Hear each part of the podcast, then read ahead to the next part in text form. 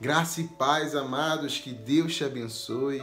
Hoje, nesse último vídeo do ano de 2020, eu quero trazer, aproveitando esse momento de passagem do ano de 2021, que muitas vezes, apesar de não ser datas que definem aquilo que a gente é, nossa postura, nossa atitude, muitas pessoas fazem planos para o ano que está chegando.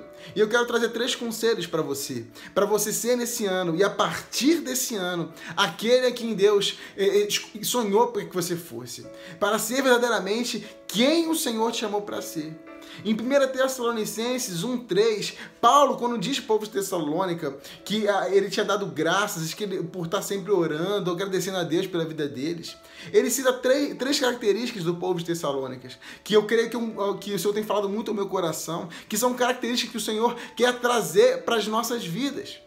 Que diz: recordando-nos diante do nosso Deus e Pai da operosidade da vossa fé, da abnegação do vosso amor e da firmeza da nossa esperança em nosso Senhor Jesus Cristo.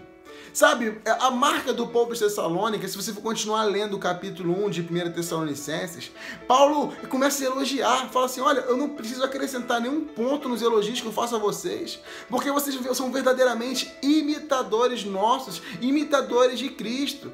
Olha, aqui fala, olha, você, a, a, fama de vocês, aquilo em que vocês são, repertiu a palavra do Senhor na vida de vocês, não só na Macedônia, na Caia, mas por toda parte se divulga a fé de vocês para com Deus. Olha, todo lugar onde Paulo passava, o povo mencionava, da, mencionava sobre a fé do povo de Tessalônica. E quando fala dessa fé, ele fala dessas, dessas três características: a fé operosa, o amor abnegado e a plena certeza, firmeza, perseverança na esperança do nosso Senhor Jesus Cristo. Sabe, e o Senhor tem falado comigo muito nesses dias, que é isso que ele busca em nós. É isso que ele busca em nós para que nós sejamos aqueles a quem ele escolheu para que nós fôssemos, aquele a quem ele nos chamou para ser. Amado, primeiramente você tem que ter uma, viver uma fé operosa. Tiago é, 2, versículo 17, fala que a fé sem obras é morta. E as religiões do mundo pegaram esse versículo e colocaram como se fosse o seguinte: ah, você tem que fazer boas obras se você se salvo. Não, não. A fé vem de Deus, é, é, é, é pela graça, é, é, é, sabe? Foi dom de Deus. Você não precisa de, de, de fazer boas obras para ser salvo. Mas quando fala que a fé sem obras é morta, quando pegar essa palavra obras, ela indica comportamento. Não é indica o que você faz de fora para dentro, mas é o que você faz de dentro para fora. A fé, a fé que fala de fé com obras é a fé que fala de comportamento, de atitude. Você viver uma fé verdadeiramente. Não você viver uma fé que as pessoas vejam aquilo que você faz, mas você viver uma fé que as pessoas vejam a fé na vida de vocês, não de fora para dentro, mas de dentro para fora. Nós temos que entrar nesse ano, nós temos que a partir de agora viver uma fé operosa. A nossa fé tem que, tem que corresponder com atitudes. A primeira ponto que o povo de Tessalônica era sempre reconhecida é que a fé deles podia vir tribulação, como fala aqui, podia vir a tribulação que fosse, que eles permaneciam fiéis ao Senhor. Eles permaneciam fiéis em meio à tribulação, eles tinham alegria. Aqui no versículo 6 diz: Certamente vocês se tornaram imitadores nossos e do Senhor, tendo recebido a palavra, posto que em meio a muita tribulação, aquele povo vivia muita tribulação, com a alegria do Espírito Santo se tornaram um modelo. Amados, a fé que o Senhor chama a eu e a você para ter é uma fé que seja operosa, é uma fé que corresponde em ação, é uma fé que corresponde em atitude, é uma fé que corresponde em comportamento. É uma fé que pode vir a tribulação que for, que você vai perseverar, você vai permanecer na alegria do Espírito Santo de Deus, sabendo quem te chamou, sabendo quem te escolheu, sabendo aquele que te prometeu. E a segunda coisa que fala é sobre o amor abnegado.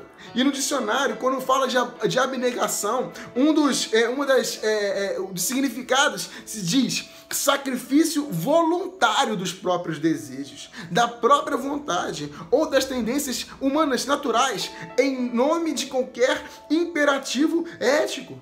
O Senhor nos chama para viver um amor por Ele e, e, e para Ele e através dele um amor abnegado, um amor que sacrifica é, as suas próprias vontades, os seus próprios desejos. O Senhor nos chama para viver esse amor. O Senhor nos chama a viver esse amor para com o próximo. O Senhor nos chama a viver esse amor para com Ele. O Senhor nos chama para ter um amor é, para Ele. Sabe, que, que a gente renuncie nossas próprias vontades, os nossos próprios desejos, tudo pelo amor dEle.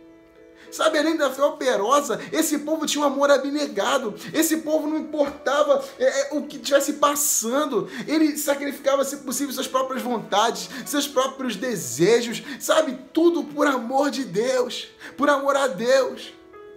Sabe, o Senhor nos chama para ter esse amor abnegado também. E completa quando fala da plena firmeza, perseverança da vossa esperança em nosso Senhor Jesus Cristo. E que esperança é essa? É aquela que fala no versículo 10: E para guardardes dos céus o seu Filho, a quem ele ressuscitou dentre os mortos, Jesus que nos livra da ira vindoura. Sabe, maior, sabe, aquilo que tem que basear a nossa vida aquilo que tem que basear a nossa fé operosa, aquilo que tem que basear o nosso amor abnegado, aquilo que tem que basear a nossa vida, não só no ano de 2021, mas a partir de agora, essa plena certeza da esperança no nosso Senhor Jesus Cristo, a plena certeza que aquele que foi, ele virá que aquele que morreu, ele ressuscitou está vivo. E ele está vindo para me buscar, e ele está vindo para te buscar, e ele está vindo para buscar aqueles que o coração é totalmente dele, aqueles que reconheceram que ele é o único suficiente Salvador. Sabe, o, é, o Senhor está vindo para buscar o seu povo, o Senhor está vindo para buscar a sua igreja. Sabe, nós temos que estar preparados por, para isso. Sabe, o Senhor nos chama para nos preparar para a sua volta. E assim como o Senhor nos chama para preparar a sua noiva, como estamos fazendo aqui, sabe? Nós temos que viver com, com essa fé operosa, com esse amor abnegado e com essa certeza e com essa esperança. Amados, se você entender que o Senhor está voltando, que Jesus está voltando e essa é esperança da sua vida, porque Ele está voltando, sabe? A sua fé vai ser operosa, o seu amor vai ser abnegado, porque você sabe que nada mais importa. O seu amado, o seu noivo, Ele está voltando, o nosso Jesus está vivo, está voltando para buscar a sua igreja. Sabe, viva essa fé operosa nesse ano. Viva esse amor abnegado, não só nesse ano, mas em toda a sua vida. Sabe, não é mudança, é, é mudanças de calendário, não definem atitude, não podem definir, não podem basear as nossas atitudes. Só que as nossas atitudes têm que mudar a nossa vida.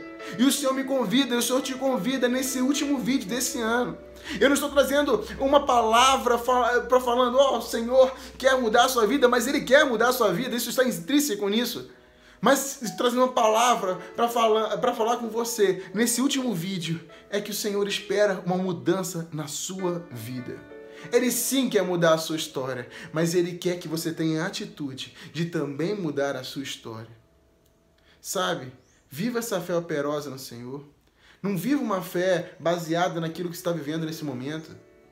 Mesmo em meio à tribulação, seja alegre no Espírito Santo, porque você sabe que, aquilo que você passa, essa leve, como a palavra de Deus diz, e momentânea tribulação que você está passando, não se compara ao que há de vir na glória com Ele, quando Ele voltar, quando Ele vier reinar.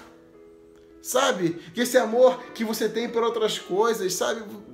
Não tem sentido. Se você não tiver a, o maior amor, o seu coração totalmente na esperança, na, com, a, com perseverança na esperança que o Senhor está voltando.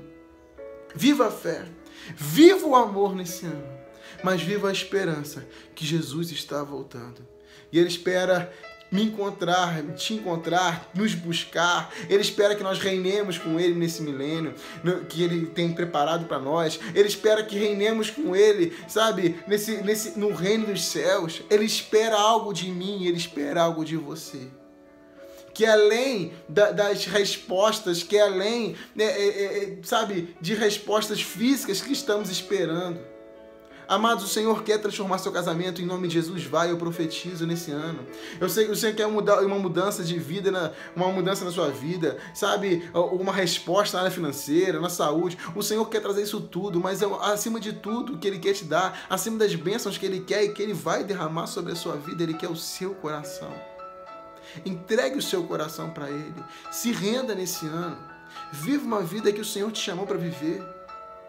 Sabe, não há nada melhor, não há nada maior, não há nada mais poderoso do que viver esse amor, do que viver essa esperança. Essa esperança tem que impulsionar a, minha, a sua vida, como tem impulsionado a minha vida.